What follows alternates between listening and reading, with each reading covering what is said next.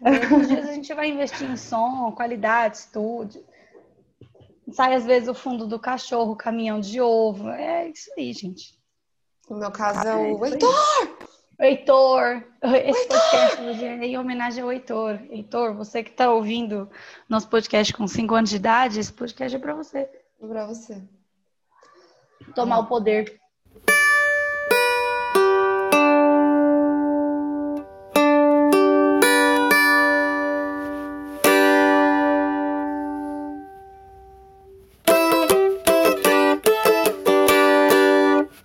Consigo tocar isso. Olá, meu nome é Bárbara. Meu nome é Lohane e você está no Mandei a Acadêmica Chorar. Um podcast que vai te ensinar umas palavras bem cabeçudas que todo mundo diz que sabe, mas que a gente desconfia. E para falar de palavras cabeçudas, nós temos mais uma convidada. Esse podcast está muito chique, porque agora temos muito convidadas. A gente está chique mesmo.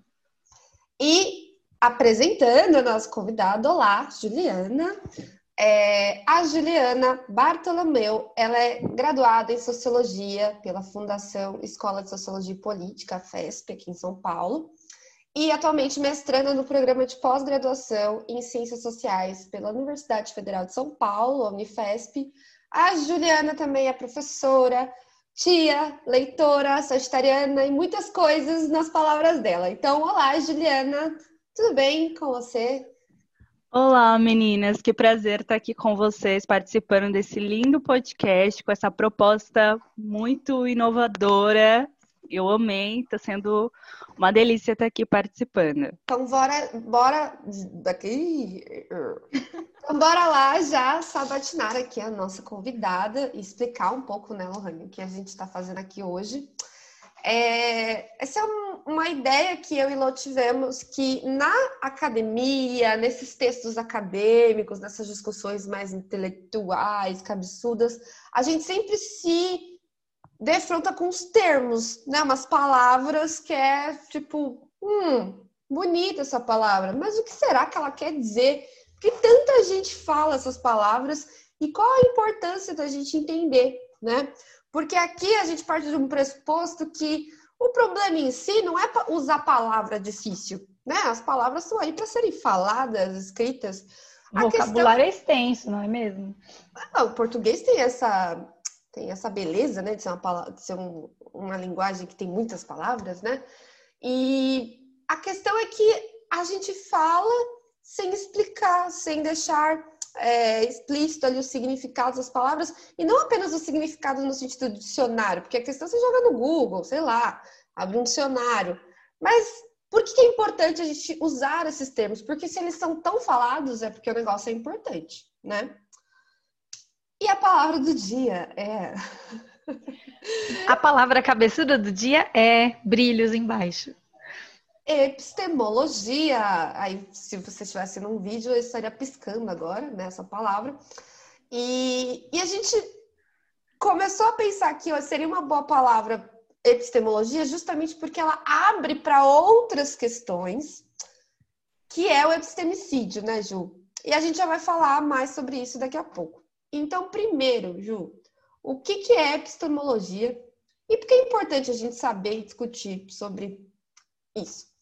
Olha, é, super concordo com o que você trouxe inicialmente sobre essa questão dos termos, né, utilizados dentro da academia e o quanto isso dificulta o acesso das pessoas ao entendimento de certas questões, certos conceitos e tudo mais.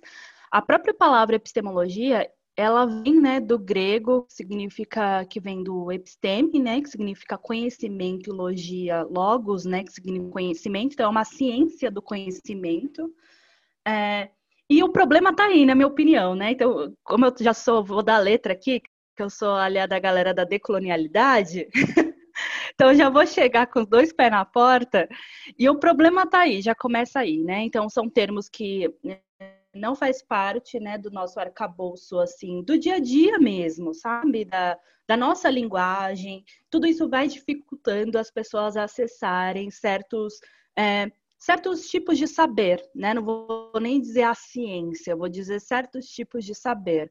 Então, isso acaba dificultando mesmo. E eu acho que o nosso papel, que é um pouco do que a gente, do que eu pensei até para dizer aqui, é pensar que ciência é essa que a gente está produzindo, que conhecimento é esse que a gente está produzindo, né? Trazendo é, para uma questão assim anterior, assim, bem, de uma forma bem didática, a epistemologia, ela é uma ciência do conhecimento. Então, assim, é uma área de estudo, no meu caso da sociologia, em que você vai estudar como o conhecimento ele é produzido, quais, a, quais, as, quais as questões que merecem ser colocadas, como analisar e explicar um fenômeno social, tudo isso é pautado pela epistemologia, pela forma como você vai produzir conhecimento. E, aliado à teoria da decolonialidade, o papel dessa, dessa área de estudo também, que está alinhada à teoria decolonial, é justamente questionar e criticar a forma como o conhecimento tem sido produzido dentro da academia ocidental. Então, a gente pode partir daí, né? Então, a gente precisa, sim, questionar, enquanto pesquisadores, é, que tipo de ciência nós iremos produzir. É uma ciência que ela vai continuar reproduzindo termos, às vezes a gente está falando de um termo que é grego, que tem origem, né? É, é, grega, mas a gente pode. Tem muita gente também que usa muito termo em inglês também, o que também torna muito inacessível. É, essas questões elas, elas merecem ser colocadas, né? Que tipo de ciência é essa que a gente está produzindo? A gente vai falar um pouco hoje de Lélia Gonzalez e nós iremos ver que é super possível você produzir uma ciência, inclusive falando em português entende? Então, assim, será mesmo que é tão necessário essas palavras super né, difíceis, inacessíveis? Eu estava conversando com um colega conhecido esses dias, e aí eu estava falando para ele o quanto o trabalho intelectual ele ainda é muito visto como uma coisa assim, sabe, dentro da nossa sociedade que é uma coisa assim, nossa, uau, tá muito ligada à genialidade. E, gente, trabalho, todo mundo é capaz de exercer um trabalho intelectual entende? Só que ainda esse molde de ciência que a gente está habituado, engessado, ele ainda coloca a gente nesse lugar que para ser, para fazer um trabalho intelectual, para produzir ciência, a gente precisa estar tá nesse lugar do difícil, do inacessível, de textos, sabe, difíceis de compreender. Eu acho que a gente, o nosso trabalho enquanto é, enquanto pesquisadores que estão alinhados com a questão da decolonialidade, né, para pensar outras, outras experiências e outras formas de se produzir conhecimento da, dentro da academia, o nosso papel é desmistificar isso, entende? Porque todo saber é local e é isso, todo mundo é dotado de saber. A academia é um tipo de conhecimento, né? Um. Então tá bom, né, gente? A gente já acabou o episódio, espero que tenha ficado claro para todos. já que todo mundo entendeu aqui, a gente acabou de fazer um resumão dos quatro podcasts que nós temos. Quem não conseguiu ouvir nenhum deles, foi tudo isso aqui que a gente falou. Obrigada. Exatamente, foi o que eu pensei. Eu falei, eu gosto desse podcast porque a gente tá. A gente escolhe nossas convidadas, obviamente, por afinidade, mas a gente nunca espera que elas vão falar. E aí a gente pensa, meu Deus, olha essa afinidade. Que coisa bonita. Estamos tudo aqui afinada, coesa. A gente vai mudar o mundo, gente. É um podcast afinado. A gente ainda não tem os meios materiais de produzi-lo como gostaríamos, mas afinado ele é, viu, gente? Não, mas sacanagem. É... Sacanagem não, é sério. Mas voltando ao, ao tema, Ju, vou chamar de Ju, já tô íntima. É... Por favor. É muito legal a questão que você falou sobre o que é epistemologia, não só o significado do termo, né, mas é, a forma como entender o estudo do conhecimento é importante também para se afirmar ou entender o que é esse intelectual. E aí eu queria que você falasse, antes da gente explicar é, a outra, o outro conceito, outra terminologia, um pouco do seu trabalho, porque eu acho importante, antes da gente falar sobre o conceito de epistemicídio, que é o que a gente queria mesmo enfiar o dedo, você explicasse um pouquinho sobre o seu trabalho para a gente dar sequência às perguntas, essa batinada aqui. Eu me sinto fazendo roda viva, gente, mas com qualidade, porque roda viva tá triste. Legal. Olha, então, assim, o meu trabalho, ele, eu não consigo falar hoje em dia sobre só o meu trabalho de mestrado, né, minha pesquisa de mestrado.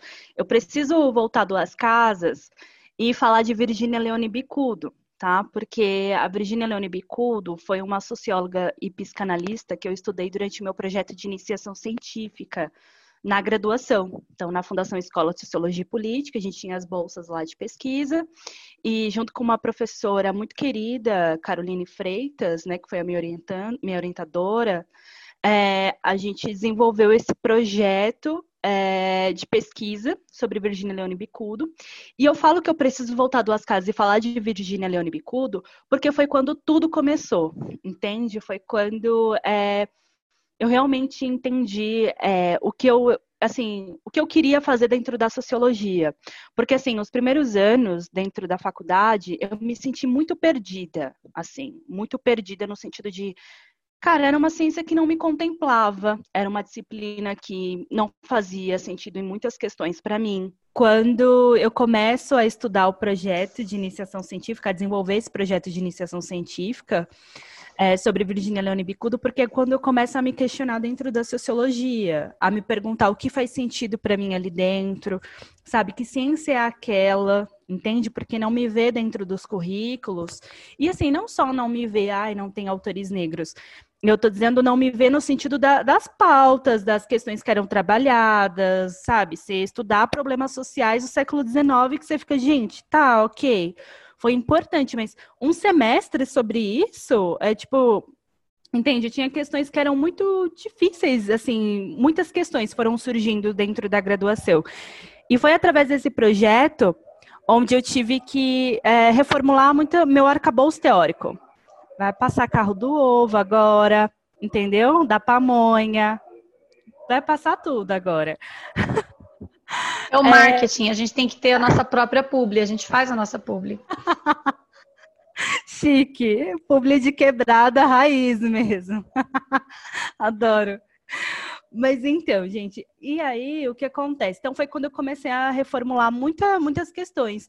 Então por isso que eu não consigo já ir direto para o mestrado, porque falar de Virginia Leone Bicuda é muito especial para mim, porque esse projeto ele foi um divisor de águas e foi o meu encontro dentro da sociologia, sabe? Então é, então, no projeto de iniciação científica, para ser mais específica, eu estudei as conexões entre biografia e trajetória pessoal de Virginia Leone Bicudo, com a orientação da professora antropóloga da casa, Caroline Freitas, né, uma professora muito querida da instituição é, que, né, que vestiu a camisa comigo para investir nesse projeto. E o referencial teórico desse projeto já era todo assim de autoras do feminismo negro. Então, foi, foi a minha porta de entrada. Ainda não conhecia muito a teoria decolonial nesse período da, da faculdade, da graduação, mas foi a minha porta de entrada no sentido de tentar questionar e propor um outro tipo de produção científica, sabe? Porque quando eu comecei a pensar em desenvolver projetos de iniciação científica, eu ouvi muito, assim, de professores, colegas, é, que era pessoal demais, que não era científico, que era sobre mim. Então, assim, o meu saber, ele foi constantemente deslegitimado dentro daquele espaço. Então, ou era reformular ou era me render e aceitar que eu não poderia estudar a questão racial porque eu sou uma mulher negra, logo, né, sempre vai ter uma questão identitária, né, porque é assim que a academia branca pensa. E ou então eu entregava os pontos e estudar qualquer outra coisa que não envolvesse questão racial, ou eu uh, buscar, eu iria buscar um outro tipo de produção sobre questão racial. Então foi nas alturas do feminismo negro que eu lembro das primeiras vezes que eu li Bell Hooks, que eu li Patrícia Hill Collins, que era, não, querida, é o seu lugar, enquanto mulher negra, que vai te trazer questões e percepções de análise da realidade social que ninguém mais vai ter, meu bem. Então, não, trabalho intelectual é para você sim. Então, eu lembro a primeira vez que eu li Intelectuais Negras da Bell Hooks, que é o meu texto assim do coração, é a minha Bíblia. Sempre quando me dá umas crises dentro da academia, porque é, é, a academia é isso, né? Uma relação assim difícil, vocês devem saber. Então é sempre tipo, ah, não quero mais saber isso aqui. Ah, não, mas eu amo fazer pesquisa. Então é sempre essa essa briga. E eu sempre recorro a esse texto ainda da Bell Hooks. Eu sempre, esse texto Intelectuais Negras é um texto que me acalma, que me faz voltar, sabe? Pôr o pezinho no chão. Então, foi meio que nesse processo. Então, o projeto de iniciação científica foi muito importante para mim. E dando continuidade, para mim, o meu, a minha pesquisa de mestrado é uma continuidade desse projeto de iniciação científica. Ainda estou estudando sobre produção intelectual de mulheres negras. Então, nesse caso, agora na pós, eu estou estudando a trajetória e a produção intelectual de Sueli Carneiro e Lélia Gonzalez. Então, é saber, qual, é, eu tenho um marco, tenho como marco histórico os anos 70, porque eu precisava fazer um recorte, né, os anos 70, porque as duas estavam produzindo juntas muitas coisas, juntas assim, é, contemporaneamente, né? Muitas coisas, uh, porque eu sinto a necessidade ainda da gente ter um outro tipo de referencial. Eu acho que tem certos autores que, como Lélia Gonzalez e Sueli Carneiro, que têm contribuições incríveis, mas que por conta né, dessa invisibilização pelo racismo epistêmico, são com, constantemente é, questionadas e invisibilizadas dentro dos espaços acadêmicos. Então, eu, como uma, como uma pesquisadora negra, vejo a necessidade de trazer um outro referencial. E, para mim, eu estou fazendo isso desde a graduação. E foi muito legal esse louco de trazer um novo referencial, porque eu lembro que quando eu estava estudando Virginia Bicudo, era uma coisa muito assim, na graduação, todas as aulas eu inventava de enfiar Virginia Leone Bicudo. Qualquer discussão, podia ser, tipo... Mas tinha umas coisas que eram muito pertinentes, tipo, o pensamento social brasileiro. Tinha um professor que era muito meu amigo. E aí, que a gente, eu fazia estágio com ele também. E a gente tinha vários debates, várias discussões. E aí eu lembro que a gente tava lá discutindo na aula eu falava, tá, mas Virgínia Leone Bicudo? Ah, mas a Luz. Ah, tá bom, mas a Virgínia Leone Bicudo. Eu era essa aluna chata mesmo. Então todo mundo sabia que eu estudava Virgínia Leone Bicudo e tudo eu colocava Virgínia Leone Bicudo no meio, na graduação para dizer, para questionar mesmo, tipo, tá, e por que, que a gente não está estudando essa autora que estudou o mesmo período, sei lá, de Florestão Fernandes, participou do mesmo projeto Unesco, e a gente não cita. Por quê? Sabe? É, comecei a trazer essas questões. Não educadamente assim, porque, meu bem, aluna de sociologia é difícil, tá? Mas é, foi um pouco assim esse exercício. E foi muito legal que quando eu terminei a graduação, é, dois professores da fundação me mandaram mensagem falando que iam incluir Virginia Leone Bicudo no currículo, a produção dela. E aí eu lembro que eu fiquei muito feliz, porque valeu muito a pena, assim, ser a chata, sabe? Ser aquela aluna que, ah, lá vem a Juliana com a Virginia Leone Bicudo. Então, são coisas que eu acho que, claro, é um trabalho de formiguinha, né? Isso é um esforço coletivo, mas, claro, não estou inventando a roda, mas para mim é muito importante esse trabalho de resgatar o pensamento de mulheres negras que tiveram e têm contribuído muito para o pensamento social brasileiro. Então, esse é o meu trabalho. Um trabalho, né? Coisa linda, né? Eu, enquanto você falava, eu fiquei pensando que os cara branco sempre estuda cara branco, né? Tipo, Hegel, Marx, e ninguém fala, ai, tá muito pessoal isso aí, hein? Já pensou se isso fosse é. possível, né? Olha, você tá levando muito pro pessoal, porque esse cara é um homem hétero branco. Será Exatamente. que você não tá pessoalizando muito a sua experiência, senhor? Não é uma questão, né? Não é. Não é porque a pessoa branca, ela, ela não se entende como uma pessoa racializada. É muito louco, né? É como se o branco não fosse uma cor. Entende? Por quê? Porque ele é visto, ele é o padrão máximo de humanidade. Então ele não se ra racializa, ele não é racializado. Racializado é o outro, né? É o não branco. Agora o branco, meu bem, eu sou o intelectual. A figura do intelectual sou eu. Eu não preciso me questionar minha raça para pensar os meus problemas de pesquisa, né? É o rei sol, gente. oh, Deus, puxado. Então, Ju, na, na sua fala sobre a Virginia Bicudo, eu não conheço a Virginia Bicudo. Inclusive, quando a gente estava fazendo a pauta, eu falei, olha aí, tá vendo? Outra pessoa que nós não conhecemos. E que bom que tem alguém para estudar e para fazer ali a chata na sala de aula, a ponto de fazer com que o seu próprio professor, né, também questione o seu saber e vá se interrogar quem é essa mulher, vá colocar ali na bibliografia do, do estudante, né? O professor que está, como disse nossa última convidada, sempre no espaço de aprendizagem. E, e aí eu queria que você falasse um pouco, antes da gente entrar no trabalho das, das duas pesquisadoras que você está estudando, que a gente entrasse um pouco é, na discussão sobre o que é, agora que nós já sabemos o que é epistemologia, a questão do o que é epistemicídio porque eu uhum. acho que é uma palavra, é um conceito, na verdade, né? ainda pouco se é pouco conhecido ou as pessoas conhecem, mas não entendem a importância dele. E eu acho que você foi falando de pontuando aqui na sua fala, e eu me senti muito contemplada com outros autores que eu vim conhecer há pouco tempo também. É, e aí eu fiquei pensando, poxa vida, por que não? Porque eu nunca estudei essa mulher na minha graduação ou na minha pós, a gente vai falar sobre isso mais para frente, mas eu queria que você falasse um pouco sobre o que é epistemicídio, qual a importância da gente entender isso dentro de um contexto universitário e dentro de outros contextos também, porque eu acho que ele é um conceito que se aplica a várias vertentes. Concordo. É, então, o epistemicídio, então, de novo trazendo para a questão etimológica da palavra, é, episteme, como a gente já viu, é conhecimento, certo? E sídio, o sufixo sídio, ele se refere à morte, assassinato ou extermínio. Então, para ser bem didática mesmo, né? Então, trazendo, trazendo para uma tradução bem literal, seria um assassinato, morte ou extermínio do saber, do conhecimento. Esse termo epistemicídio, ele foi, assim, é, cunhado pelo sociólogo Boaventura de Souza Santos, né? Que é um dos, aí, dos pais aí da, da epistemologia do Sul.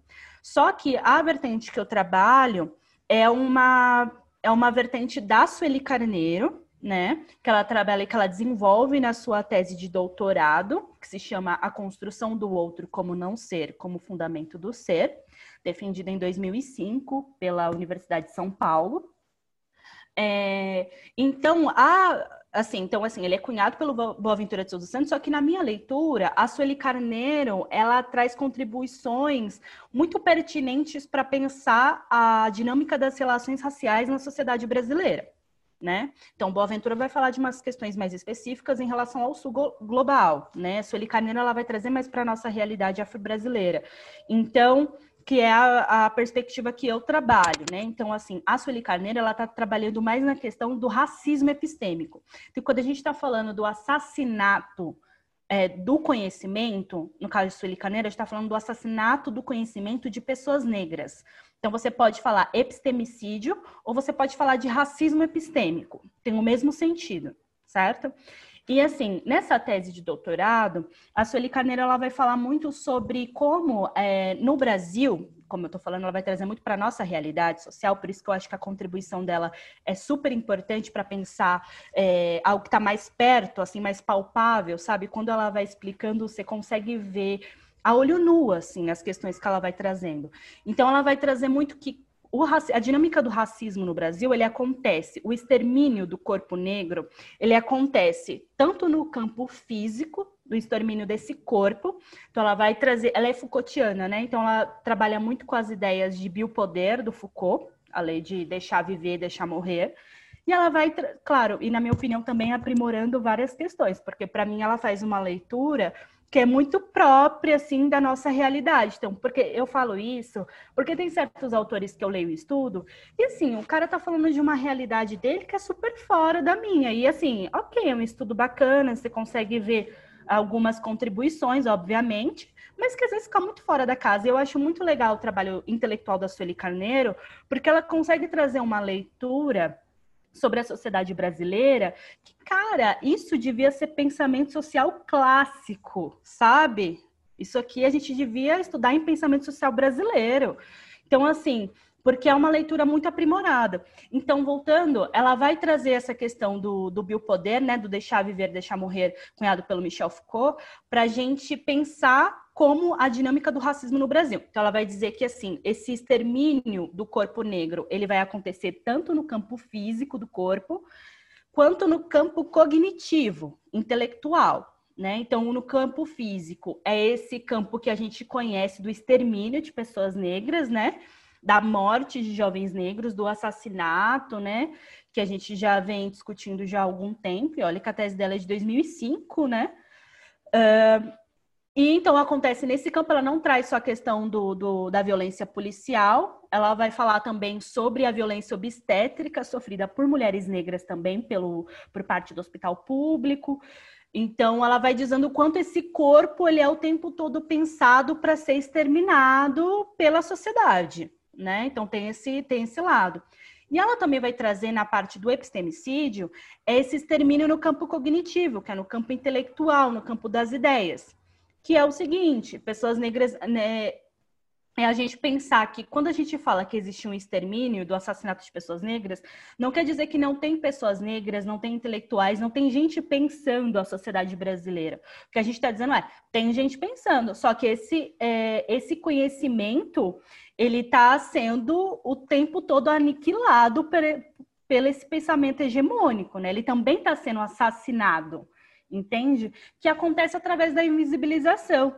Então, quando eu trago, para trazer um exemplo concreto, quando eu estou trazendo o exemplo da Virginia Leone Bicudo, cara, eu estou falando de uma socióloga e psicanalista negra dos anos 30. Ela fez parte da primeira turma de formandos de sociologia da Fundação Escola de Sociologia e Política entende? E assim, ela não foi só estudante de sociologia na FESP, o que já seria muita coisa, mas ela foi estudante, ela fez mestrado na fundação, que na época tinha, e ela foi professora da Fundação Escola de Sociologia e Política. E ainda assim, é uma autora que ninguém conhecia, na mesma instituição. Então, eu trago o exemplo de Virginia Leone Bicudo, porque para mim é o exemplo mais concreto de que, poxa, como assim a gente não conhece essa, o que ela produziu? Não é só conhecer quem é, é o que ela produziu e ela estava produzindo sobre a sociedade brasileira, sendo contemporânea de sociólogos que a gente tem como clássico dentro da, da faculdade. Então, é nesse sentido de que não é a aluna querendo ser chata para trazer, é tipo, gente, vamos pensar, porque a academia ela tende muito ao seguinte, então assim, nas ciências humanas, pelo menos, né? Na sociologia e tal, a gente fala de racismo dentro da instituição. A gente estuda, estuda a Segunda Guerra Mundial, a gente estuda várias coisas, né, para pensar a dinâmica das relações. Só que quando a gente vai falar de racismo, por exemplo, no Brasil, é, é como se a academia ela tivesse num lugar à parte da sociedade. E ela também não estivesse dentro dessa sociedade, não estivesse também reproduzindo as dinâmicas que tem dentro dela. Então, assim, ela não se coloca para se pensar. Esse é o problema, né? Para não pensar os seus racismos também, porque ela é uma instituição que vai reproduzir isso né? Aliás, vai reproduzir, não, ela é uma instituição que tem poder, então ela vai exercer isso na sociedade, ela vai exercer esse racismo. Reproduzir não, porque fica muito fácil. Então, é, então para falar sobre epistemicídio, é um pouco trazer disso, é pensar é, é, questões muito básicas. Então, por que, que a gente não estuda autores e autoras negros? Negros e negras? Por que, que a gente não está. É, por que, que, poxa, um autor dentro do mesmo período, que estudou na mesma instituição, a gente fala de. mas não fala de outro? Será mesmo? E aí é, é qualquer questão, tá? A academia dá qualquer desculpa para não estudar, menos que é racismo, puro e simples, sabe? É racismo, é por uma questão Simplesmente racial. racismo, né? Gente, a gente precisa assumir isso, entende? E é importante assumir isso porque é daí que a gente consegue faz... começar a reformular esse currículo, entende? É, tá, tem um estudante negro ali, pesquisador, que está querendo. Não desestimula esse estudante falando que é subjetivo que ele está estudando.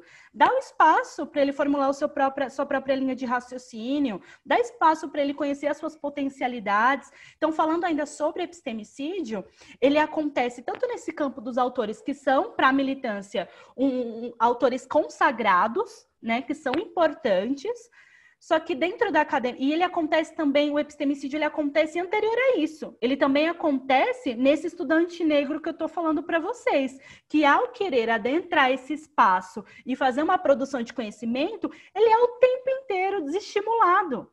Isso também é um tipo de assassinato desse saber né? Então a gente não está falando só de autores muito grandes, né? Como Lélia Gonzalez, como Sueli Caneiro, como Virginia Leone Bicudo. A gente está falando do, do, do estudante comum ali, pesquisador, que não consegue nem se ver como pesquisador, que não consegue nem se ver como um, um intelectual capaz de reformular suas próprias ideias a partir de sua própria visão de mundo, porque o racismo acadêmico, o racismo epistêmico, está dizendo o tempo todo para ele que o seu saber não importa, que não é saber, que é militância, que é subjetivo, sabe, que é acientífico. Então a gente precisa se questionar sobre isso, porque como eu estou dizendo, o epistemicídio ele acontece, é, ele, ele acontece não só quando esse autor ele já construiu uma trajetória, já tem publicações, ele acontece anterior a isso. E quantos autores e autoras negros e negras, pensadores que a gente poderia ter hoje na academia, dentro e fora da academia,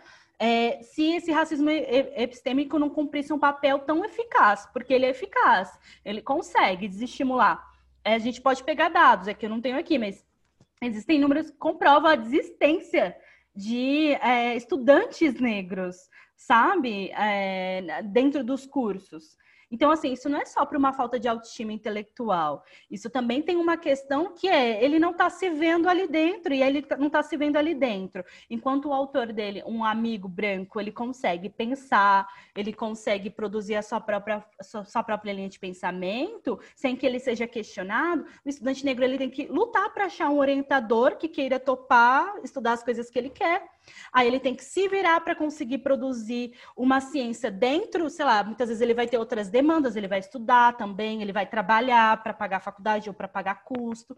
Então, tudo isso coopera para esse assassinato, entende? Eu estou dizendo tudo isso porque não é a gente pensar o epistemicídio só com, no campo assim da invisibilização ele é muito perverso e ele acontece assim na, nas mínimas coisas, mas essas mínimas coisas que vai aniquilando, aniquilando a possibilidade é, de uma pessoa negra produzir a sua própria linha de pensamento dentro e fora da universidade, porque isso vai ter impactos para sua vida inteira. Não, Ju, eu estou em total acordo com o que você está dizendo, né? Principalmente ah, essas questões raciais dentro da universidade, elas são muito sutis, né? Uhum. Elas passam por espaços, por filigramas ali, que às vezes você acaba se tornando chato quando você é, passa a olhar essas coisas. Quando você tira a venda, né? Eu sempre brinco, quando você tira a venda, muito difícil você colocar de novo, porque você começa a aprofundar é, essas questões. Ela não passa mais por uma questão superficial de demonstrar a invisibilização ou qualquer coisa do tipo. E aí, escutando você falando, eu não tenho como não lembrar, por exemplo, da minha formação, que é em História, e ter, depois de ter terminado a graduação, quando eu comecei o mestrado, foi que eu descobri quem era Beatriz Nascimento. E aí, é, lendo a Beatriz Nascimento, eu fiquei pensando, por que não estudamos Beatriz Nascimento na graduação? E aí a gente tem uma série de respostas aqui pelas quais você já passou, mas a que mais me incomodava é se a Beatriz Nascimento fosse estudada dentro da universidade, ela estaria no lugar do específico. Então, ela estaria ali no lugar do.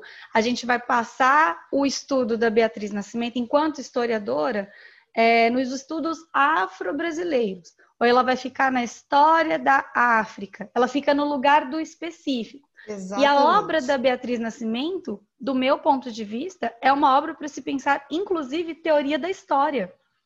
Que é uma coisa que a gente não tem quando a gente vai estudar a teoria, pelo menos na minha formação. Quando eu estudei teoria da história, eu li pouquíssimos autores brasileiros. É como se a teoria da história fosse a teoria da história da Europa, né? O pensamento que foi construído ali na, na, na episteme europeia e bem específica também, no lugar ali da França e da Itália. Então não tem teoria, até tem, tem grandes autores que estudam teoria da história, mas são homens também, né? E aí, quando eu li o trabalho da Beatriz Nascimento, ele não me parecia um trabalho específico. Ele era um trabalho para se pensar teoria da história brasileira. Então, que doido, porque ela continua sendo uma mulher que ninguém lê na universidade, ninguém pesquisa, quando você vai olhar a trajetória de vida da Beatriz Nascimento, é exatamente isso. A Beatriz Nascimento passou toda a trajetória dela tentando se provar, achando orientador, buscando não sei quem, né? Tentando achar um orientador para estudar imagens, ela queria estudar representação dentro da sociedade brasileira. E aí as pessoas diziam para ela: o seu trabalho não é acadêmico, o seu trabalho é, é muito militante, o seu trabalho é subjetivo. E justamente num período onde você tem grandes teóricos, grandes formuladores de pensamento sobre o que é a sociedade brasileira, e ela estava ali escondida, né? Então, pensando em tudo isso que você estava falando, eu queria que você contasse para gente por que, que você escolheu a, a Lélia e a Sueli Carneiro para falar de epistemicídio, porque eu estou entendendo que elas também são autoras que passam por um epistemicídio dentro da universidade. Eu não li Sueli Carneiro e eu não li Lélia dentro da minha formação. Eu fui ler depois. Olô, antes da Ju responder, queria só endossar um comentário. É, só para o nosso público, porque eu pensei a mesma coisa que você, só que do meu ponto de vista da história da arte, que é que um, uma frase que me mexeu muito quando eu estudei teoria da arte feminista foi de uma autora chamada Griselda Pollock, que é uma mulher branca norte-americana, mas ela usou uma frase que foi a seguinte: não adianta a gente colocar o nome das mulheres artistas em volumes de livros e fazer edições especiais sobre ah, as mulheres artistas. É, e eu acho muito importante dizer isso, porque é o que a Ju está falando. Não é só enfiar o nome da Virgínia no livro, da Beatriz, é entender o que, que o pensamento delas faz mudar a nossa estrutura do jeito que a gente vê a sociedade brasileira, do jeito que a gente vê as raças, do jeito que a gente vê as relações raciais, né? Que é meio que o pensamento, né? O que, que adianta você. E aí, estendendo esse pensamento da Griselda para é, arte, né, na pauta mais racial, é uma coisa que me incomoda muito. Ah, vamos fazer uma, uma exposição de mulheres artistas, uma exposição de artistas negros. Não é essa a questão, não é botar o nome. É importante, né? Porque o nome chega às pessoas, mas não questiona a própria estrutura, né? Não questiona a estrutura que é racista, a estrutura que é machista, que é, tem uma história aí que corrobora e colabora que esses nomes sejam invisibilizados. Então, é, o que, que esses artistas e esses historiadores, esses pensadores têm a dizer? E não somente, ah, vamos botar o nome lá na bibliografia, porque, beleza, fiz minha parte. Tchau. Sabe? É a mesma coisa que a hashtag, né? Tipo, fiz aqui, botei. Então, acho que é legal a gente pensar isso. de tipo, não é a questão de botar o nome só é o que, que essa pessoa tem a dizer e, e como o que ela tem a dizer altera as nossas estruturas de pensamento. Que acho que é isso que a gente quer. Chega desse pensamento hegemônico e vê as coisas de X, X Y, Z maneira. Então, só isso que eu queria comentar, mas aí fala um pouquinho mais Ju, sobre Lélia Sueli se elas são nomes, né, como você falou, que sofrem o epistemicídio dentro da academia. Eu também não tive contato com essas autoras na minha graduação e nem na pós. Quer dizer, na pós não que eu conheci a Ju e aí ela me apresentou. Aluna chata mais uma vez, aluna chata. Por mais alunos chatos na universidade. Por mais alunos chatos. Sim. Hashtag alunos chatos. Mentira. já, já vesti a camisa, já deixei de ver como um problema. Tá tudo... É inerente ao meu trabalho, tá tudo bem, faz parte do pacote. É, então, sobre essa questão do, da Lélia Gonzalez e da Sueli Carneiro, é, se elas passam por essa questão do epistemicídio, né, e tal, sim, porque a gente precisa pensar o epistemicídio como parte, é, ele, é, ele é um dos tentáculos do racismo estrutural né? Então, assim, se ele é estrutural, ele está presente em todas as nossas relações sociais, em todas as, as estruturas de poder da sociedade, correto? Aquela frase que a gente conhece que racismo, ou que racismo, que conhecimento é poder, gente, é isso. A gente precisa entender que conhecimento é poder. Então, é, se a gente está pensando que o epistemicídio ele faz parte desse racismo estrutural, né, esse racismo epistêmico, é, sim, essas autoras elas vão sofrer o reflexo disso, porque se, é, quando a gente pensa que esse racismo, para ser mais didática, né, no racismo estrutural, a gente está então dizendo que esse racismo ele foi construído historicamente, economicamente. Logo, ele atinge as pessoas ou diretamente ou indiretamente. O que significa dizer que você sendo uma mulher negra, uma pessoa negra, tá? Porque nessa questão da produção de conhecimento, na minha leitura, eu não acho que a questão de gênero seja tão latente. Eu acho que questões de é, homens negros, intelectuais, pensadores também passam pelo processo de invisibilização. Pelo racismo epistêmico. Na minha leitura, é, isso, não, não, isso não difere, tá? É, a gente pode, eu, eu, cito bastante a Virginia Bicudo, a, a Lélia Gonzalez, mas a gente pode, dentro da sociologia, a gente pode trazer Clóvis Moura, Guerreiro Ramos, que são intelectuais pensadores super importantes, Abdias, e que eu também não estudei, não tive contato. Todas essas autoras que eu estudei, até no projeto de iniciação científica, para desenvolver a Bell Hooks, como eu citei, né? o próprio conhecimento da Lélia Gonzalez, da Sueli Carneiro. Cara, isso, gente, aconteceu na experiência, não foi dentro da academia, entende? Então, assim, foi através ou é, em discussões, em roda de conversa, que alguém cita uma autora. Então, eu também não tive, assim como vocês citaram, né? Ah, eu não vi essas autoras nem na graduação nem na pós. Eu também não vi. Não foi por, não partiu da academia isso. Foi uma questão da experiência desse questionamento que é pessoal que provavelmente vocês também passaram por ele. E aí foram trazendo outros autores para o arcabouço teórico de vocês, né? Como a Lô bem trouxe sobre a Beatriz Nascimento, que é uma autora assim, é isso, como eu falo, uma autora muito consagrada no campo da militância e que para academia, sabe, é, é para, olha, é passa por esse Caguei, processo. amiga, a palavra é essa, eu fui sabe, é, sabe? E, então, realmente, é, é uma questão que é latente. Então, assim, elas passam por esse processo de epistemicídio de invisibilização porque é algo estrutural. Então, ele vai atingir tanto indiretamente quanto diretamente. Assim como eu, Juliana, pesquisadora, também irei passar, provavelmente. Provavelmente também irei passar, porque a gente está falando de racismo estrutural. Então não dá para, é, o que não significa que eu vou desistir de fazer o meu trabalho. Meu trabalho é esse, é questionar esse conhecimento e falar sobre essas autoras, entende? Essa invisibilização pode partir do, do pensamento hegemônico. O meu trabalho é fazer esse resgate desse trabalho intelectual de mulheres negras, de pensadores negros, né?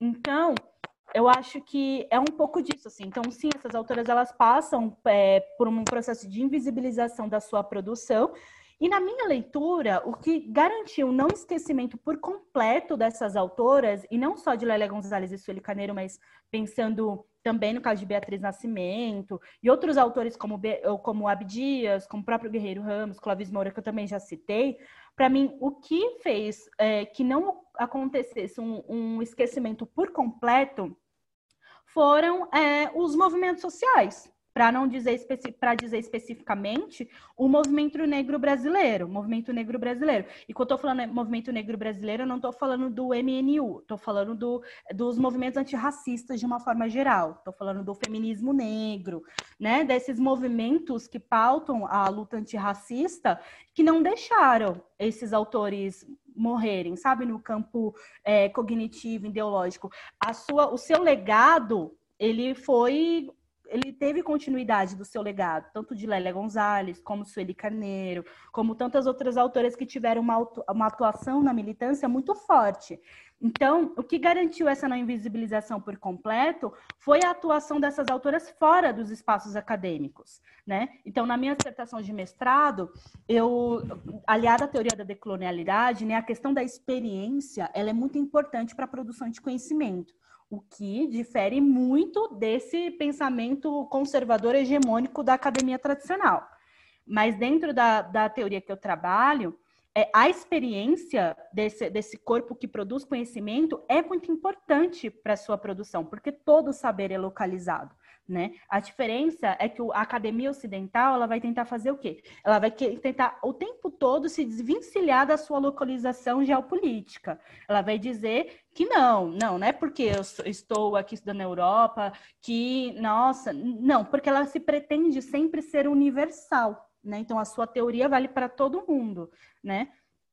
Ainda tem muita gente que pensa assim dentro da academia, tá? Pode parecer muito nossa, mas ainda eu acho que, principalmente a sociologia, eu acho que uma ciência muito conservadora, né? A antropologia já nem tanto, eu acho que já houve uma reformulação da, da disciplina que a gente Malemar consegue ainda se movimentar um pouco mais dentro da disciplina. Só que na sociologia, cara, isso aqui que eu tô falando é um crime, entende? O que para mim não é um problema, porque o que eu não, tudo que eu não quero é ser aliada a essa sociologia conservadora branca. O que me interessa é o lado negro da sociologia. Já falei, eu vivo dizendo isso. Eu, eu, tô, eu sou do lado negro da sociologia, então se não for desse lado, nem me chama, entende? Então, é, você quer ouvir dos, ah, quer ouvir sobre os clássicos? Cara, tem um monte de gente para falar sobre isso, você não vai ter problema, sabe? Tem um monte de gente que fala sobre isso, vai lá. Né? Eu quero falar de Clóvis Moura, quero falar de Virginia Bicudo, quero falar de Lélia Gonzalez. Então, acho que é, tem um pouco disso, assim. Então, essa questão da, da experiência das autoras dentro da militância, na minha leitura, foi o que garantiu é, a não invisibilização por completo. É, porque, assim, é isso. Os espaços acadêmicos, eles, eles irão o tempo todo criar mecanismos é, para poder é, questionar esse pensamento. Então, vai ser das duas as umas. Ou essa autora, ela, o seu pensamento, ele vai ser totalmente, é, totalmente é, deslegitimado.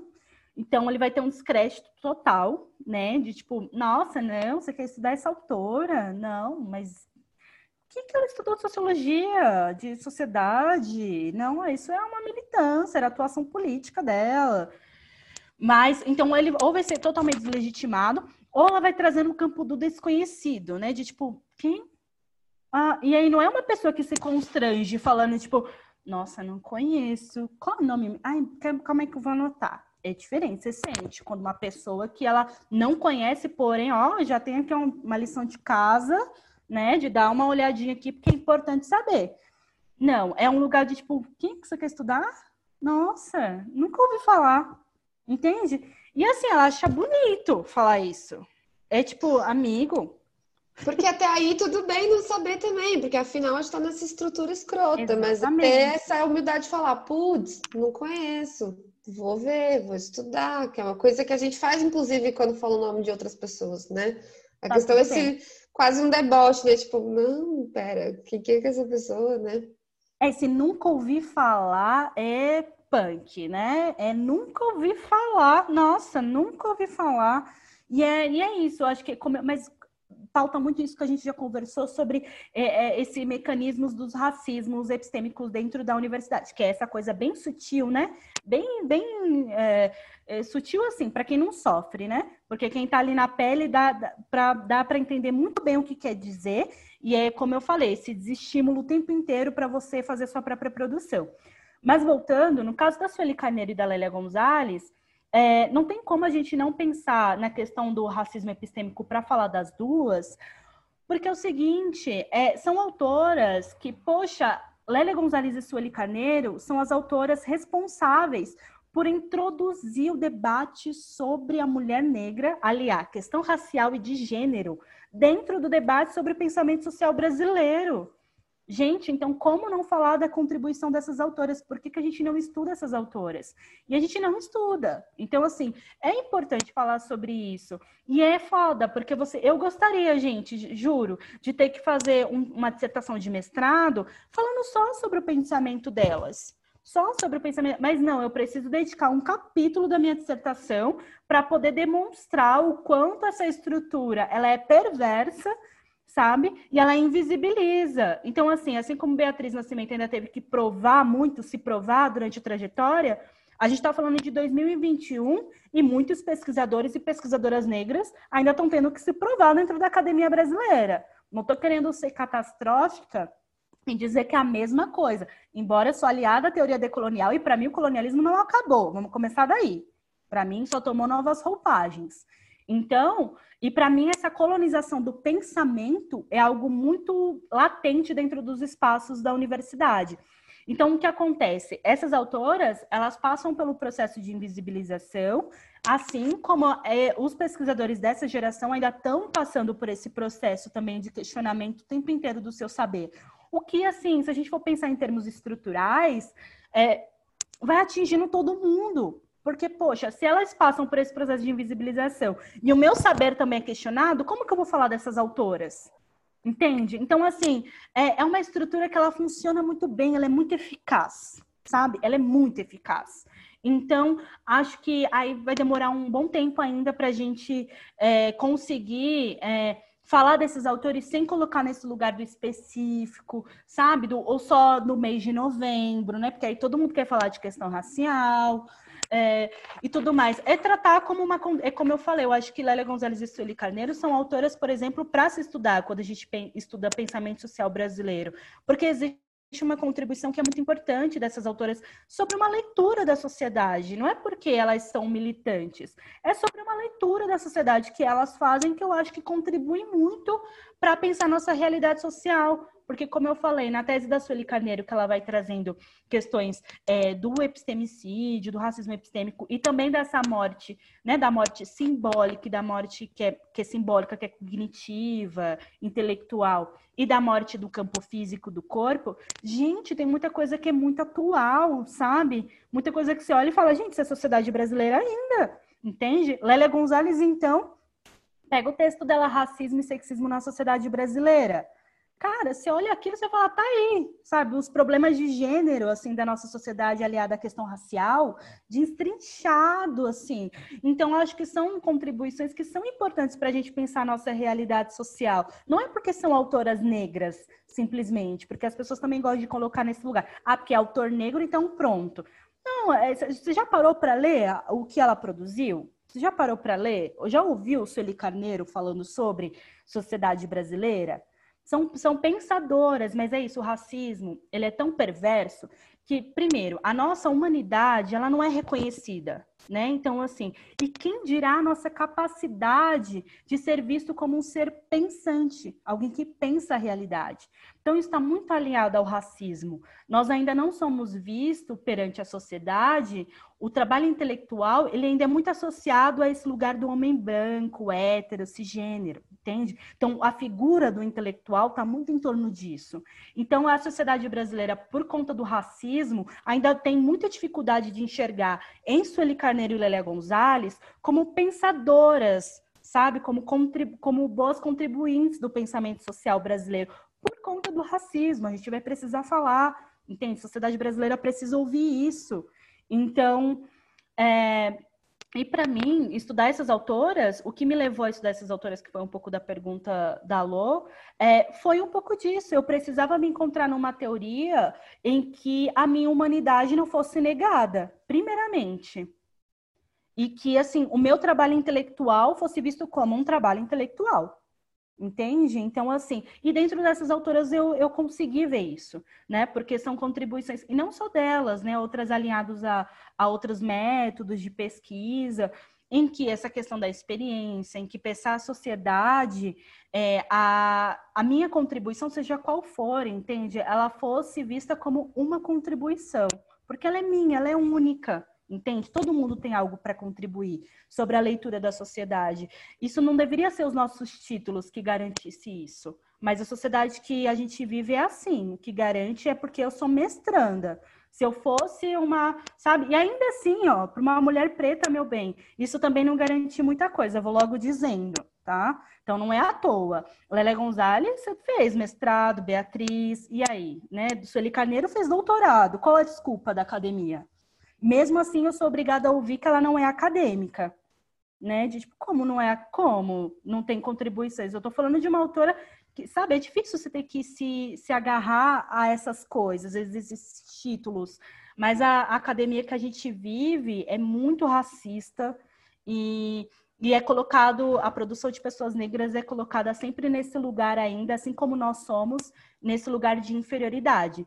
Por isso a importância de estudar essas autoras, que é a gente dizer, olha, meu bem, tem contribuição aqui, e é falar desse pensamento, porque se for para produzir uma ciência ao contrário disso, uma sociologia mais do mesmo, eu vou para outra área, faço outra coisa. É isso, amores. Não, eu acho que tá dito, esteja dito, né? Acho que é importante colocar aqui que eu, Bárbara, eu tive contato com esse termo epistemologia, primeiro, em primeiro lugar, e com epistemicídio, todas as autoras que a Ju está citando, é, na pós-graduação, quando eu conheci a Ju. Então, é, se por um lado eu não deveria ter demorado tanto, como uma mulher branca, inclusive, é, por outro, é, é, exatamente isso. Eu acho que pesquisas como essa são transformadoras nesse sentido de tipo, precisamos estar falando no gerúndio mesmo. Precisa se estar falando sobre isso, porque é falando, né? E pesquisando, por mais desafios que apareçam, que esses nomes são conhecidos. Porque se a gente se silencia, não há quem vai, vai lembrar, né? Não é quem vai levantar a voz é, para lembrar que esses nomes, essas pessoas, essas produções de conhecimento realmente existiram. Então, é muito importante pesquisas como essa e como tantas outras. E uma coisa que eu fiquei pensando aqui, que eu acho que eu, que eu queria também localizar, é exatamente isso que, que é muito associado o pensamento né, é, de autoras como Lélia, Sueli, Beatriz, como militantes. Né? Eu gostei uma, muito de uma coisa que você falou, Ju, que é a, o, a importância da experiência né, na pesquisa. E eu acho isso tão importante de ser colocado, porque atualmente eu vejo que está rolando uma espécie de uma, de, uma, de um tensionamento, né? é, da gente recuperar a ciência enquanto método, e isso é muito importante, que tratando que a gente está numa era de sofistas e bolsonaristas bizarros fãs de terra plana, acho que a ciência ela tem que ser defendida sim, mas ao mesmo tempo é, existe quase que uma de novo, né? De, parece, ai, voltamos a muitos anos atrás, que é de novo falar que não existe hierarquia de saberes, né? A ciência ela é um dos saberes e que é possível você utilizar outras formas de experiência dentro da ciência, que é a militância, que é a religião, né? Então, quanto que várias religiões de, da diáspora africana no seu método de encarar o mundo e cosmologia da vida, não ajuda a gente a pensar sobre estruturas raciais, né? Tô dizendo isso porque a gente passa, eu sou da história da arte, anos estudando arte sacra e arte sacra e arte sacra, e ninguém fala que, tipo, não, religião. Não, é normal estudar arte sacra. Mas aí quando a gente quer estudar, sei lá, os orixás, as representações né, das de outras religiões, aí, ah, não, mas tá ficando muito militante. Não, mas é, pô, você vai pesquisar religião? Vou, caramba, né? Aí, a menos que seja, como você colocou na antropologia, que ainda que a antropologia tá melhorando, aí fica nessa visão do, do, do forasteiro olhando de fora, né?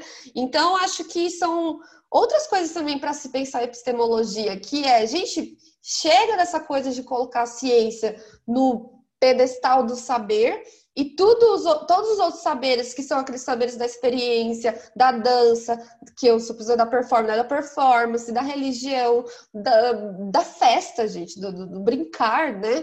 É, como coisas menores, né? Porque acho que isso também é uma forma de epistemicídio, né? Você, porque eu, eu, eu juro, gente, eu tô pouco assustada com os debates que eu tenho lido por aí, que parece que é tipo.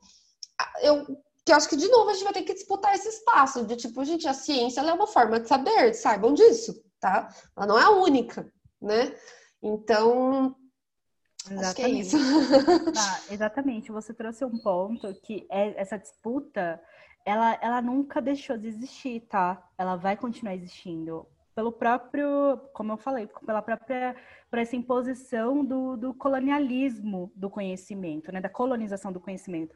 A Grada Quilomba, que eu sei que é uma autora que você também gosta muito, e é uma dos, dos, meus grandes referenciais assim da decolonialidade, ela fala o quanto a experi... o quanto a academia ela é um debate, ela é um espaço não só de ai, reformulação do saber, ai, pensar a sociedade. A... Não, a academia ela descreve assim, é um espaço de violência, sabe? É um espaço de violência, é um espaço de disputa de narrativas. Ele não vai deixar de ser, a academia não vai deixar de ser esse espaço. Como eu disse, a academia ela faz parte da estrutura de poder da sociedade. Conhecimento é poder, a gente precisa lembrar disso. Então, esse espaço ele nunca vai ser fácil para gente de adentrar e de. E podem pular 10 professores negros, pode pôr, sabe, mil, mil alunos, pode ficar lá meio a meio. Claro que é importante, né? Essas pessoas precisam ocupar esses espaços, mas a gente também precisa entender a estrutura por trás disso. A academia, o conhecimento, ele nunca foi o conhecimento pelo conhecimento. Vamos pegar lá a história da, da antropologia, o quanto ela serviu ao colonialismo também. A sociologia também, para pensar a sociedade industrial e quantos autores não eram ali para também pensar, tinham questões de interesses políticos e econômicos por trás das suas teorias. Então, assim, o problema é que o racismo, ele faz isso, ele faz a gente pensar que o problema são as pessoas negras. Então, assim, só elas têm interesse por trás do seu conhecimento, né? Da sua produção de pesquisa. Eu tenho um interesse, sim, por trás da minha produção de conhecimento. Tirar a pessoa, intelectuais negros, dessa invisibilização histórica. Esse é o meu interesse, eu não vou esconder, não. Todo mundo que lê minha pesquisa vai lá ver, vai lá ver capítulo 1, onde começou tudo isso aqui que eu falei para vocês, que, poxa, começou lá na graduação, uma reformulação do pensamento, onde eu me encontrei dentro da sociologia. Você tem que saber de onde é que está partindo esse conhecimento. Gente, isso é honestidade intelectual. Isso é honestidade intelectual. Você dizer, olha, isso aqui que você está lendo, quem produziu foi uma pessoa assim, assim e assim. Entende? Você, essas pessoas, a gente precisa devolver isso para a sociedade. Só que a gente, como você falou, a gente coloca o pensamento científico tão dentro desse pedestal, sabe, em cima desse pedestal, sendo algo tão maior que todo mundo, sabe? Que a gente não quer assumir isso, porque isso é tirar o conhecimento acadêmico desse privilégio, né? De que é para poucos, o trabalho intelectual é para poucas pessoas. E é isso, a gente fala muito de igualdade, de equidade racial das relações. Só que vamos ser bem honestos, quem é que quer perder privilégio? Vamos, vamos, vamos jogar real aqui? E na academia ninguém quer, meu bem. Sabe, para certos professores olhar e falar: "Ah, então, né, realmente, autores, né, é, a gente tem que pensar. Ele vai ter que rever o seu próprio lugarzinho ali dentro. E é o que ele quer? Não é o que ele quer. É quem quer perder privilégio. Ninguém quer perder privilégio, mas todo mundo quer igualdade.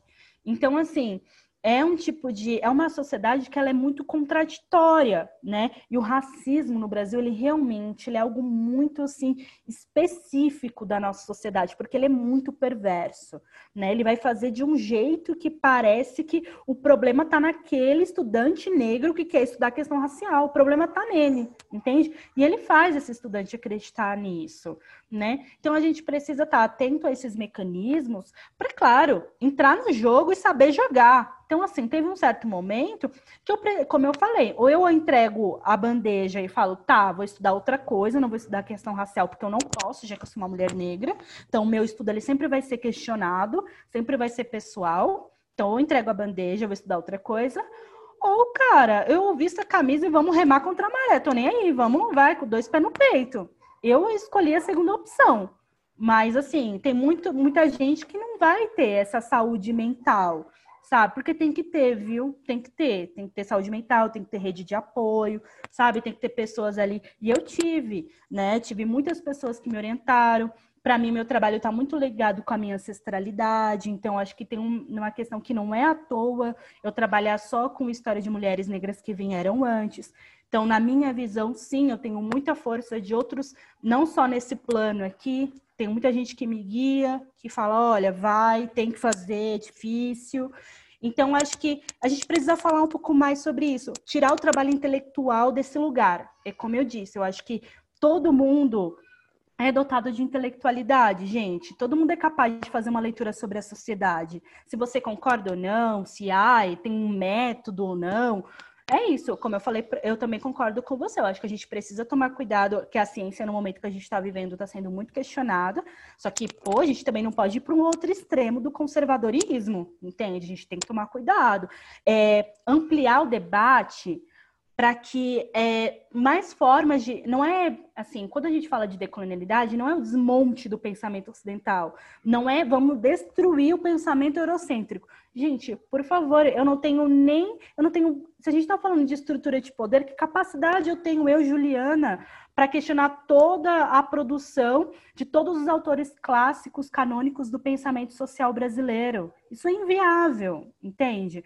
Só que o que eu estou propondo é, não vamos deixar de estudar é, Sérgio Barque de Holanda, Caio Prado Júnior e Gilberto Freire. Eu não estou dizendo para a gente não estudar esses autores, o que eu estou dizendo é, que tal estudarmos esses autores e estudarmos Lélia Gonzalez, e estudarmos Sueli Carneiro, e estudarmos, sabe? Então, assim, é agregar, entende? E aí tornar mais múltiplas possibilidades de produção de conhecimento. Todo mundo ganha. Eu amo que a Ju respondeu a última pergunta, já. Né? Exato. Né? Não, eu nem vou fazer a pergunta, porque é isso, né? Inclusive, a reforma aqui do, da, do meu vizinho está te dando um parabéns.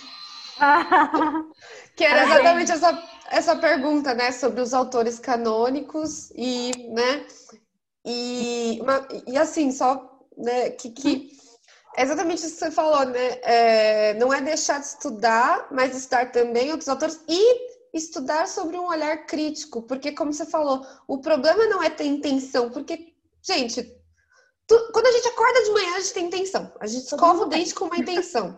O problema é você produzir um conhecimento fingindo que não há intenção. Não, eu tô aqui só de passagem, né, minha gente? Uhum. Saber pelo saber. Exato, é. né? Então é ler Gilberto é, Freire e tal sobre uma perspectiva de quem é essa pessoa? Onde ela estava? Exato. Que intenção que ela acordou de manhã, ah, escovou o dente, e é isso, né? olhar esse contexto, né? Eu acho que a gente ainda faz esse olhar para esse contexto. Então, assim, quando eu estudei até pensamento social brasileiro, que, gente, acredite, foi uma disciplina que mais influenciou eu querer estudar sociedade brasileira e querer estudar sociologia. Foi uma das disciplinas mais conservadoras que tinha. Mas, assim, para mim, me levou a querer estudar porque eu falei, cara, realmente a sociedade brasileira é muito peculiar a dinâmica das relações sociais. Eu realmente preciso estudar isso aqui, porque é muito, muito específico, sabe? Então, assim, às vezes as pessoas, elas falam assim, é, sobre desconsiderar esses autores, né? Como se todo mundo que estivesse alinhado à, teoria da decolonialidade tivesse propondo queimar bibliotecas, entende? E que, de novo, é tão perversa essa, essa pergunta, essa chave, por quê? Porque, de novo, coloca a gente, o a gente pesquisador, intelectual, nesse lugar do estereótipo do militante raivoso. Então, você quer desconsiderar todo mundo. Ah, então quer dizer que não precisa mais estudar Marx. É tipo, gente, ah, quando que eu falei isso? Nenhum momento eu disse isso, sabe? Então, assim, mas as pessoas gostam de colocar nesse lugar para, de novo, colocar a gente dentro dessa caixinha do estereótipo do militante radical e no sentido mais pejorativo mesmo, tá? Militante radical. Então, é, não sei, eu sei que não é o caso de vocês, obviamente, né? Vocês trouxeram aqui no, no, sentido de uma provocação, o que é muito importante porque é o tipo de coisa que eu ouço muito e sobre desconsiderar autores clássicos. Então é importante trazer isso aqui, falar sobre isso mesmo, porque poxa, vamos lá, se a gente está falando que to, dado toda a discussão que a gente fez, compreendemos que o epistemicídio é um dos tentáculos do racismo estrutural. Tentáculos parafraseando Azingeri, que é uma pensadora mulherista. Então, pensando que é um dos tentáculos do racismo estrutural presente na academia, que está diretamente relacionados a privilégios sociais e de poder existentes na sociedade. Então, de novo, que poder tem um eu, Juliana Bartolomeu, lá na Unifesp, para poder fazer o desmonte dos cânones do pensamento social brasileiro. Gente, isso não é real, entende? Então, assim, eu não conheço um pensador, um pensadora ligada à decolonialidade que propõe a destruição do pensamento hegemônico acadêmico. O que a gente está fazendo é uma crítica, é diferente, entende? É uma crítica. Então, eu compreendo que o que eu compreendo como decolonialidade está ligado, primeiramente, a gente pensar na existência como a experiência colonial ainda influencia diretamente as relações raciais, sociais e econômicas presentes na sociedade que a gente vive e pensar a elaboração crítica sobre a sociedade, sobre o que é produzido sobre a sociedade. Então, de novo, eu não estou dizendo que não devemos ler, analisar, estudar Caio Prado Júnior, Gilberto Freire, Sérgio Buarque. O que eu estou dizendo é, porque também não estamos lendo, analisando, estudando a produção de Virginia Leone Bicudo, Clóvis Moura, Lélia Gonzalez. É essa a questão. Eu estou fazendo uma pergunta aqui. Então, assim, por que não estudamos a crítica à sociologia brasileira de Guerreiro Ramos na uhum. graduação? É, é, essa a questão. Então, por que não estudamos, é, a, no caso da Virginia Leone Bicudo, né, a gente estuda, a gente, né, da sociologia, estuda o projeto Unesco, que foi um marco muito grande dos anos 50, né, de um projeto para estudar a questão racial no Brasil.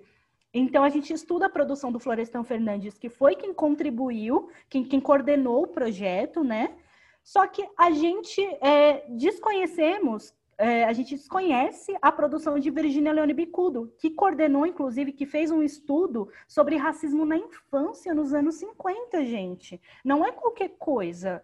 é uma super produção, é algo que, tá, que a gente ainda pauta muito do racismo na, na escola, na infância, tem um olhar, um pezinho ali na psicanálise também, e a gente está falando de um mesmo projeto. Então, a questão que a galera da decolonialidade está fazendo, a gente está trazendo perguntas, a gente está questionando. Ninguém está propondo desmonte de nada. Entende? Todo mundo tem contribuição. Como eu disse, se a teoria decolonial entende que a experiência é importante, a experiência europeia, branca, norte-americana também é importante. É uma experiência. Não estou desconsiderando. É uma experiência do homem branco, hétero. É uma experiência também. Tudo bem, ninguém está dizendo que não precisa produzir conhecimento. Precisa. Só que a questão é, por que uma única forma de pensamento está sendo constituída? É como eu falei, eu acho que todo mundo ganha se a gente pensar que existem outras formas de produção de conhecimento, porque as experiências são múltiplas. Todo saber é local. Todo mundo ganha se todo mundo trouxer um pouco da sua experiência, sabe, do, da sua localização histórica, econômica. Então a questão é questionar a forma como temos produzido conhecimento dentro da academia para assim cada vez mais é, termos aberturas para outras formas de produção de conhecimento, e assim ampliando o arcabouço teórico, epistemológico e as possibilidades, as possibilidades epistemológicas de análise da, dos fenômenos sociais. Olha, Ju, é, é, é, su, é muito bom escutar falando isso, porque eu acho que é um discurso muito perigoso quando a gente coloca esse lugar do não vamos ler esses autores, porque parece que a gente está tentando tirar esse lugar de poder para se colocar nesse lugar de poder, né? Exatamente. E é justamente a lógica do poder que está sendo questionada é dentro mesmo, né? desse. Né? É, exatamente. E é muito, é muito interessante porque essas autoras, Sueli Carneiro, Fanon, né? Os caras vão se valer ali do Foucault. Onde está o Foucault? Estava ali, na França, produzindo seu pensamento. Então, eles vão ler o pensamento de Foucault e fazer ali o seu próprio pensamento, a importância do pensamento crítico, né? Que é muito mais do que, como disse a Vera no, no, último podcast, é o intelectual falante, né? É mais do que o intelectual falante, é o intelectual pensante que está se analisando, se colocando. E aí eu acho que a grande questão, pelo menos para mim, é a não localização desse saber porque é sempre universal. Então, eu gosto de brincar, eu que estudo aqui é, essas questões na América Latina, todo mundo fala, ah, isso global. Boaventura Souza Santos. Cara, o Boaventura é incrível, mas ele é português. Então, assim, o que é o Sul Global pensado pelo Boaventura Santos e não pela Lélia Gonzalez, pela Aurora Figueroa, lá na Colômbia, são pessoas que estão aqui pensando esse sul global também, mas a gente lê o Boaventura. Eu vou queimar o Boaventura Santos? Não, gente, ninguém está querendo queimar o Boaventura Santos, queimar o Gilberto Freire. A gente está querendo localizar o saber dessas pessoas para que outras pessoas também possam fazer leituras múltiplas sobre o mesmo tema. Então, eu estou super contemplada com a sua fala. Bárbara também, que vocês não estão vendo aqui, Bárbara está quase chorando. Sim, eu acho que a gente tem tido boas discussões e a gente brincou lá no começo que é coeso, né? Mas acho que pensando de uma maneira geral e até para quem escuta, é pensar justamente que é bem complicado, como a Ju colocou, citando a Grada Quilombo, é um espaço de violência, academia, realmente. E pode ser muito violento. Mas é um espaço de disputa de poder, e quem está preparados, né, para esse fronte, é, é, possível disputar esses poderes, né, é, através, porque a gente, cara, bom pensamento a gente tem. É, com, nossa, exato. Eu, eu, eu esse, é, esse semestre aqui na quarentena, eu fui finalmente ler o Fanon. Fiquei chocada, eu fiquei, falei, isso aqui, isso aqui, isso aqui, minha cabeça virou do avesso, assim. Eu fiquei, meu Deus. E é muito louco, só um PS, que o livro famosão do, do, do, do Fanon, que é o Peles Negras, Máscaras Brancas, foi uma tese, né? Que não virou, que não foi tese, né? Ele escreveu e disseram isso, você está sendo muito militante, que papo é esse? Você está aplicando psicanálise em relações eh, raciais? Aí o Fanon foi muito esperto, ele falou, Beleza, eu escrevo outra coisa. Vocês querem outra coisa? Eu escrevo outra coisa. Escreveu, entregou, e aí depois de uns anos o Pérez Negas Maçã Branca virou um livro, né? Então toma aqui na cara de vocês, tá? se vocês querem, é isso, né? Então, é isso, é mais difícil, tem que ficar negociando, mas me deixa otimista conversas como essa, porque estamos juntos, né? Exatamente. Sim!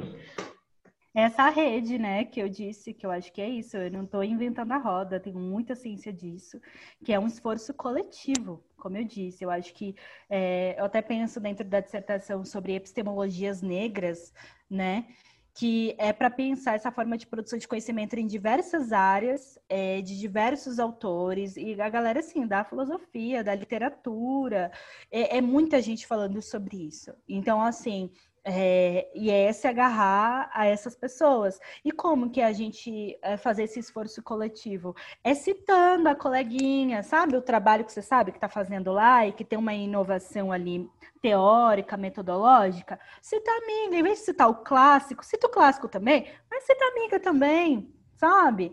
Vai ali, vai lá, sabe? Vai lá na defesa. E a gente formar essa rede, porque essa rede ela é importante. Como a gente está falando, está dentro dos espaços acadêmicos. Junto nessa disputa, não é fácil, não é brincadeira, não é para amadores. Isso eu não vou mentir. Só que eu acho que é uma disputa necessária. Então, assim, e de novo, é como eu falo, é um legado dessas pessoas que vieram antes. É a gente dar essa continuidade a esse trabalho, é não deixar esse trabalho morrer. Então, poxa, é, assim como nos anos é, 30, 40, Virginia Leone Bicudo e Juliana Bartolomeu, dentro da Fundação Escola de Sociologia e Política, teve que disputar tudo isso para estar ali dentro, o que Virginia Leone Bicudo não passou nos anos 40. Então, o mínimo que eu tenho que, o mínimo que eu posso fazer é citar o trabalho dela. O mínimo que eu posso fazer é falar sobre ela nas discussões em que cabem, que a gente está falando sobre sociedade brasileira e trazer as suas contribuições. Então, a gente formando essa rede porque é um esforço coletivo e que, claro, às vezes a gente é muito imediatista, a gente quer muitas coisas para ontem, então a gente quer uma mudança na estrutura da sociedade. Só que a gente precisa, nesse sentido, a gente vai precisar ter, na verdade, não que a gente tenha que, mas a gente uhum. vai precisar um pouco de paciência, dar a mão todo mundo e todo mundo fazer um pouquinho ali. E aí, quem sabe, a gente vai cada vez mais caminhar para uma, uma ciência que seja mais que seja efetivamente democrática, porque ainda não é tá? que seja efetivamente democrática, que realmente é, respeite a diversidade de pensamento, que não precise ser um esforço tão grande estar disputando com um coleguinha, que a gente possa realmente. O trabalho intelectual um trabalho intelectual gostoso, que a gente possa. Você traz sua visão, eu trago a minha visão, e a gente não precisa concordar um com o outro, mas a gente pode discutir, a gente pode elaborar junto sabe? Então, é, gente, mas é isso, para que isso aconteça, vai todo mundo ter que fazer um pouquinho para a gente chegar é, nesse espaço aí acadêmico que não seja tão violento e disputado, né? Porque tem um lado que é gostoso também, né? Não vamos mentir, senão a gente não tava lá. Tem um lado que é bom. É, não é só da masoquista aqui, né? É. Fala, nossa, é... mas é tão ruim assim. que está fazendo lá? É. É porque é isso, né? Tem seu lado. Mas tem, é gostoso também, porque eu, na minha opinião, é gostoso pela, por essa rede. Por saber que você não está falando sobre isso sozinho, que tem muitas autoras e autores que estão pensando também, e que você pode trocar. O trabalho intelectual em si, ele é um trabalho muito gostoso, o trabalho de pesquisa. Eu amo, assim, por mim eu faria só isso. É uma pena que retorno financeiro na sociedade que a gente vive seja tão pouco, mas é um trabalho muito desvalorizado. Só que é, a gente precisa então se agarrar a essa rede, a estar tá junto, e, e se agarrar o que é bom, né?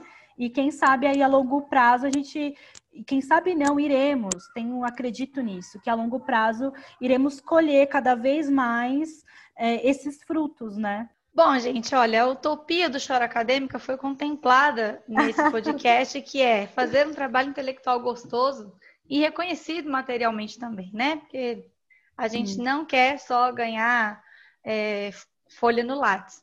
Então, eu queria muito, muito, muito agradecer, Ju, a sua, a sua paciência aqui, o seu saber também. Foi muito bom trocar com você, escutar o que você tem a, a dizer. O seu trabalho é importantíssimo. Então, muito, muito obrigada. Aos ouvintes do Choro Acadêmica, também quero agradecer a todos pelos, pelos likes, pelas mensagens que a gente tem recebido, super, super legais a respeito dos temas que a gente vem tratando aqui. É, nos sigam nas redes sociais, que é o Mandei Acadêmica Chorar, o arroba é Chora Acadêmica. Se você tiver um, uma sugestão, uma dúvida, uma lamúria, temos o nosso e-mail, que é choraacadêmica, só com A, choraacadêmica, arroba gmail.com. E é isso. Bárbara, quer falar alguma coisa, amiga? Só falar que eu gostei muito das últimas coisas que a Ju falou, que eu acho que numa sociedade extremamente conservadora, o prazer é muito importante, né, gente? Então, acho que no fim a gente tá aqui problematizando, falando, mas no fim a gente quer é se divertir muito. A gente se diverte. Isso é um ato político também, né? Dar risada, ir pro boteco, uhum. depois da. Não agora, né, gente? Mas um dia de novo. Agora é não, gente.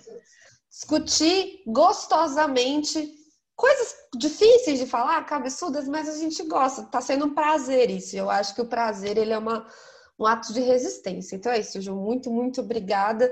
Quem me conhece próximo sabe que eu te cito para todo mundo, que eu falo que a Ju mudou minha vida, tipo, em muitos, muitas questões. A Lô sabe que eu esse negócio da Virgínia que você falou, eu falei tudo pra Lô, falei, ah, a precisa dela, tudo falou começou mesmo. Foi incrível. quando ela estudou uma psicanalista. Então, assim, muito obrigada, é um prazer, eu tô muito honrada e obrigada a todo mundo que tá ouvindo também.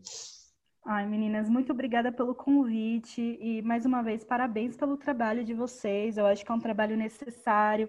A gente precisa falar sobre isso, a gente também precisa desmistificar. E para mim, cara, não tem nada mais decolonial do que falar sobre academia fora da academia que é o que vocês estão fazendo, que é gravando esse podcast, que é disseminando esse pensamento, que é falar em outros espaços, usar de outros meios, além da escrita, sabe, da tese, da dissertação. Então, isso para mim é, é, é esse trabalho de formiguinha para tornar acessível, que é o que vocês estão fazendo. Então, assim, me sinto muito feliz em poder estar participando, em poder estar contribuindo. E, meu, fiquem à vontade, quiserem mais discussões, sabem que podem contar comigo para poder fazer é, é, é, esse, esse acesso a disseminar essas discussões aí. E, sério, foi um prazerzão estar aqui, uma delícia discutir isso com vocês. E, enfim, muito obrigada, muito obrigada. É nós, só para fechar mesmo, para colocar no áudio.